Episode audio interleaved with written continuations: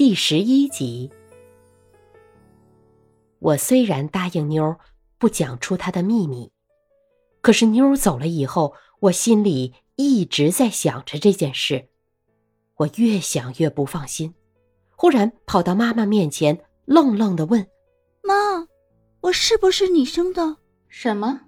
妈奇怪的看了我一眼，怎么想起问这话？你就说是不是就好了。是呀，怎么会不是呢？停一下。妈又说：“要不是亲生的，我能这么疼你吗？像你这样闹，早打扁了你了。”我点点头。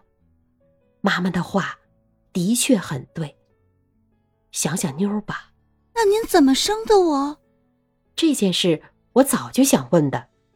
怎么生的呀？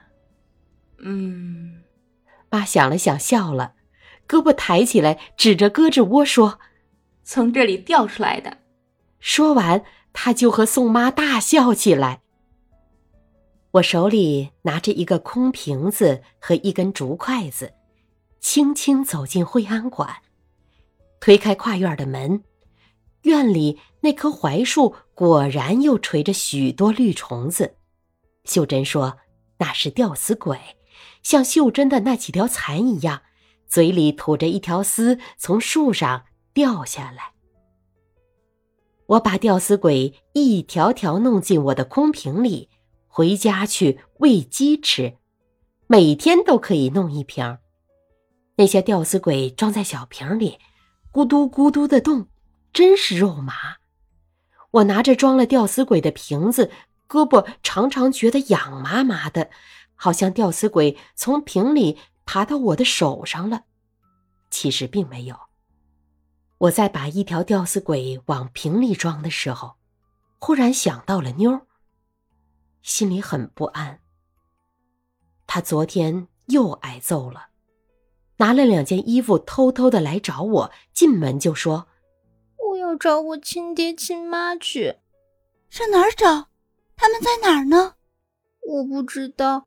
到齐化门再慢慢的找。奇化门在哪儿？你不是说？你也知道那个地方吗？我是说，我好像做梦梦见过那个地方的。妞儿把两件衣服塞在西厢房的空箱子里，很有主意的抹干了眼泪，恨恨地说：“我非找到我亲爹不可。”那，你知道他长什么样子吗？我真佩服他，但觉得这是一件太大太大的事。我一天一天的找，就会找到我亲爹跟我亲娘，他们的样子，我心里知道。那么，我也不知道要说什么，因为我一点主意也没有。妞儿临走的时候说，她不定哪天就要偷偷的走，但是一定会先来这里跟我说一声，并且带走存在这里的。两件衣服。